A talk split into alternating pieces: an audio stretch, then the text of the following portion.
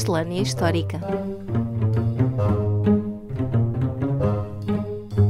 Olá a todos e bem-vindos à Miscelânea Histórica número 47 do podcast Fã de História. Eu sou Paulo M. Dias e comigo está, como de costume, Roger Lee Jesus.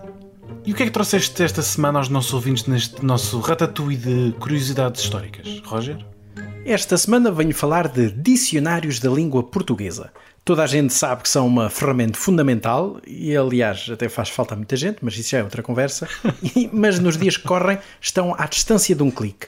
Temos atualmente acesso imediato ao Pribeirão ou à Infopédia, que são dois dicionários portugueses de referência online, e desde o mês passado temos o Dicionário da Língua Portuguesa da Academia de Ciências, lançado por esta instituição e que é uma versão revista do seu Dicionário da Língua Portuguesa Contemporânea de 2001, lançado em dois volumes e que agora finalmente se vê atualizado e disponível em linha. E deixamos, aliás, claro, como sempre, o link na descrição do episódio, porque é realmente uma ferramenta de referência para quem quiser verificar o significado ou a forma correta de cada palavra. Uhum. Mas para além destes dicionários mais recentes, é também possível consultarmos outros dicionários mais antigos, porque, como dizia uma certa pessoa que nós conhecemos, está tudo na net. E estás a falar dos primeiros dicionários da língua portuguesa, não é?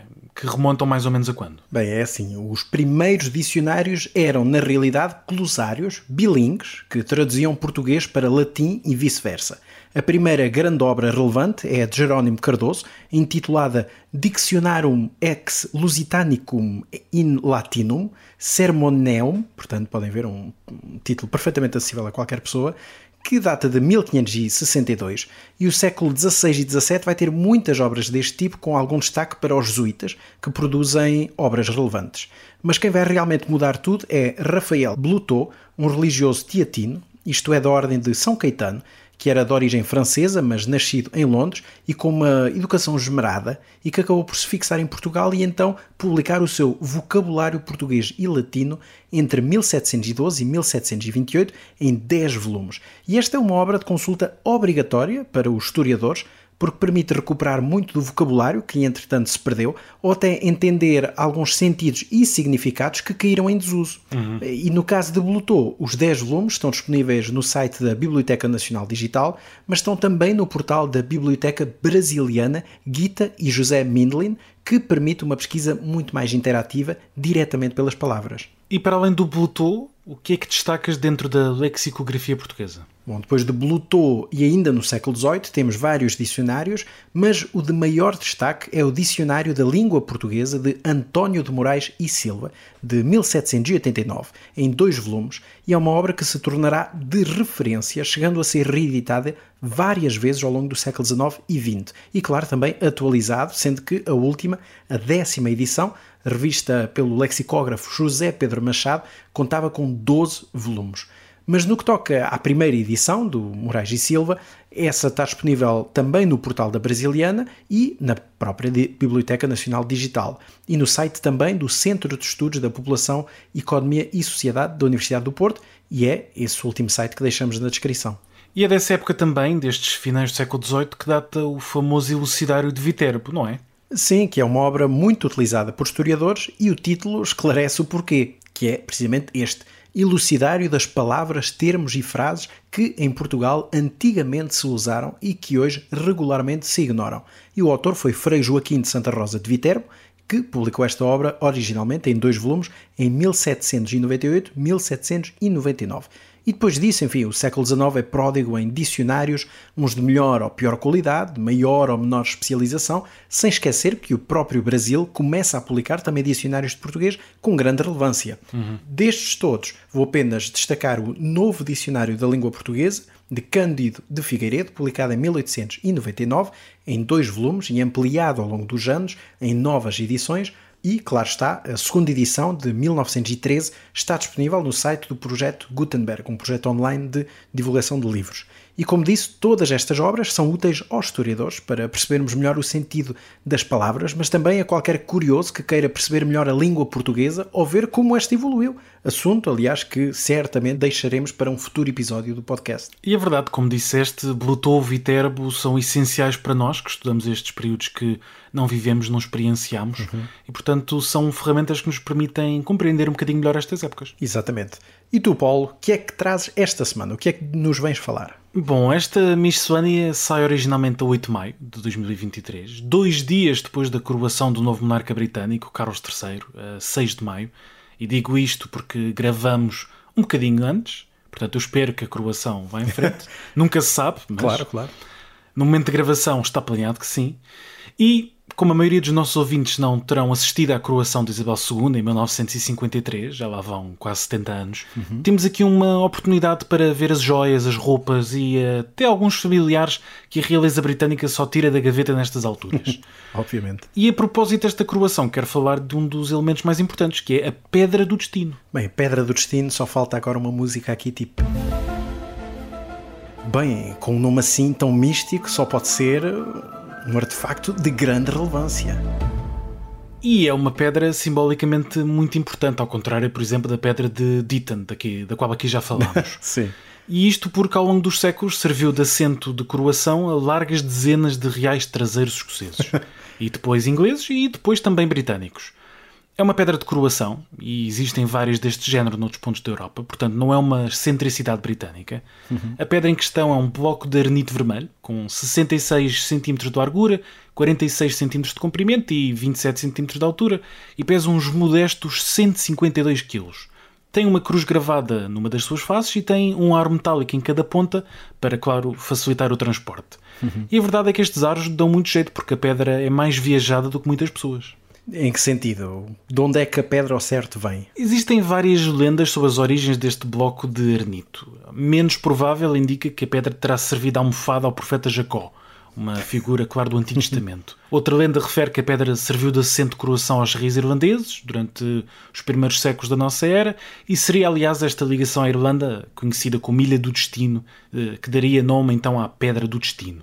E é até possível que esta pedra tenha sido levada para a Escócia a partir da Irlanda para a coroação de Fergus como rei dos escoceses em finais do século V. Mas a origem física da pedra acaba mesmo por ser escocesa, já que vários testes realizados por geólogos demonstraram que foi escavada nas proximidades de Scone, na Escócia, onde aliás acabou por ser depositada na abadia local. E isto não quer dizer que a pedra não possa ter viajado da Escócia para a Irlanda e depois regressado, mas é menos provável. E como referi, há várias pedras da coroação por toda a Europa e várias até nas Ilhas Britânicas, portanto, provavelmente as lendas nem sequer dizem respeito à mesma pedra. O que sabemos com toda a certeza é que esta, concretamente, foi depositada na abadia de Scone, na Escócia, e em 1296 foi pilhada pelos ingleses e levada para a abadia de Westminster, em Londres. Bom, é preciso tirar o chapéu para quem se lembra de roubar uma pedra. Mas precisamente porquê roubar um calhau? Bom, não era para construir um castelo, mas era porque era um símbolo da independência escocesa, numa altura em que a Inglaterra de Eduardo I tentava absorver a Escócia como tinha feito ao país de Gales, por exemplo. Eduardo I esperava que, tendo o símbolo da coroação dos escoceses em Londres, isto os impediria de arranjar um novo rei, mas enganou-se redondamente. Claro. A pedra era importante, mas não era tudo, e portanto Robert de Bruce foi coroado rei. E convém lembrar também que estamos neste contexto das guerras da independência da Escócia, uma época de personagens famosos como o Sir William Wallace. Que é a figura central desse grande filme, não é? Da, da sétima arte, que é o Braveheart, do Mel Gibson, de 1995.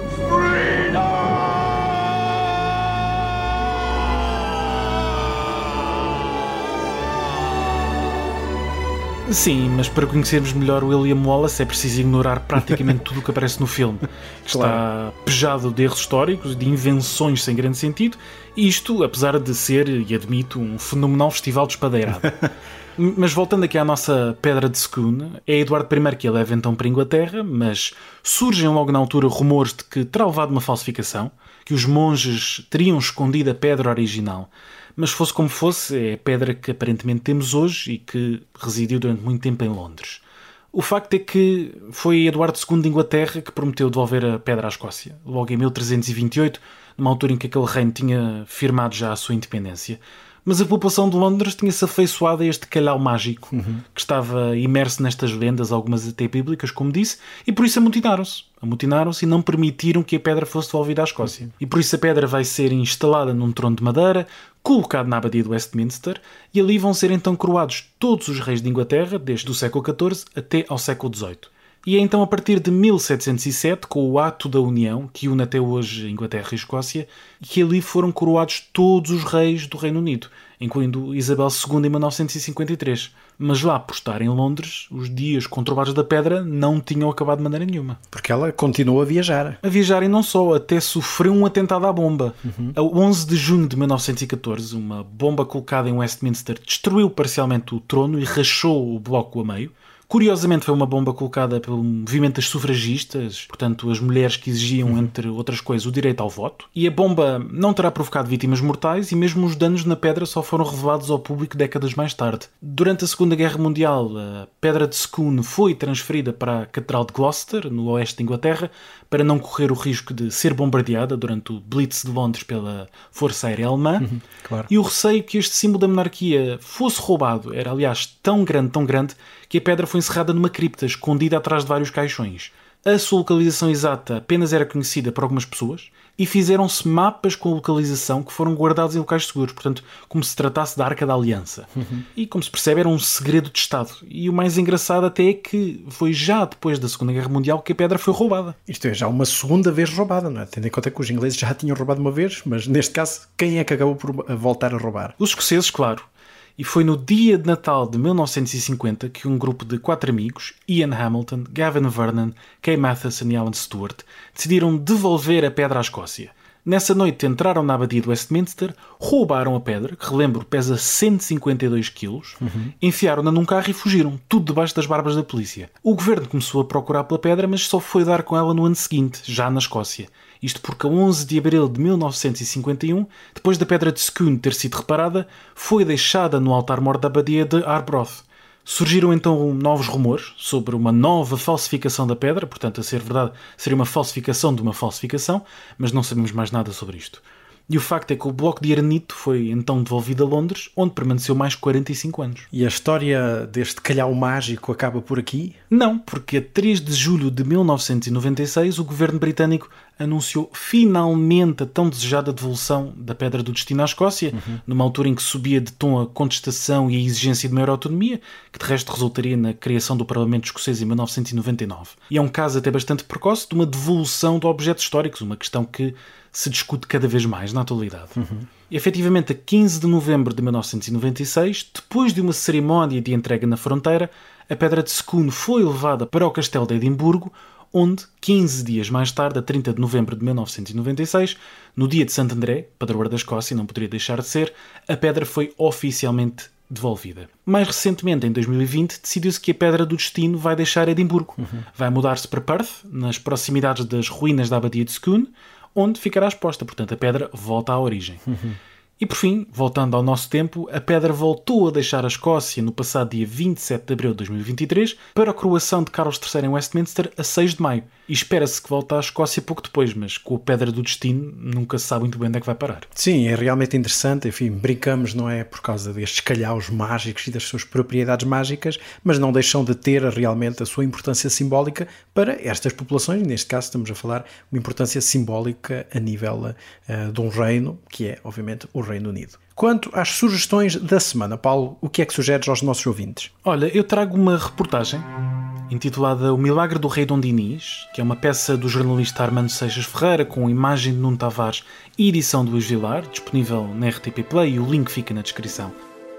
Esquecido e a cair aos bocados numa capela do mosteiro de Odivelas. Uma complexa operação de conservação e restauro está a devolver a glória ao túmulo do rei Dom Dinis. É uma reportagem muito interessante sobre a exumação de Dom Dinis e tudo o que se encontrou no seu túmulo. E agora vai-se proceder, obviamente, ao estudo uhum. da espada de Dom Dinis aos próprios restos mortais do rei. Claro. É uma reportagem que permite ver este trabalho e este esforço da equipa de arqueólogos e antropólogos que se envolveu nesta operação. E é de facto muito interessante para nós, historiadores, que estamos longe deste, deste meio, não é? Nós não abrimos túmulos, claro. nós só lemos livros e documentos. uh, ver um bocadinho como se fazem estas coisas e é de facto muito interessante e espero ansiosamente os resultados de tudo isto.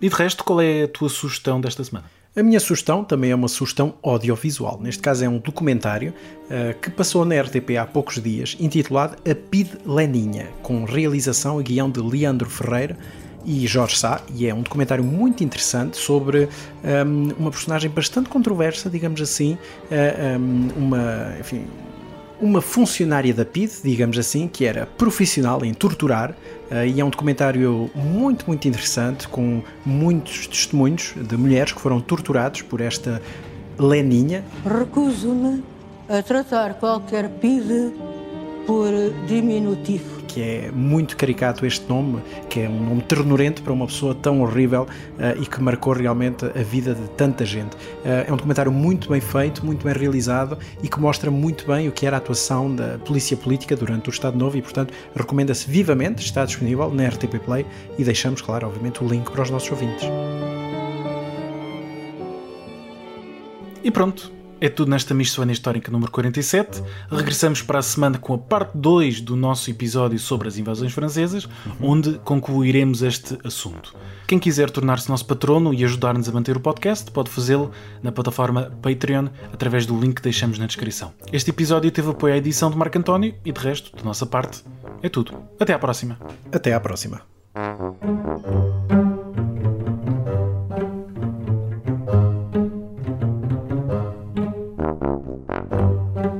Miscelânea Histórica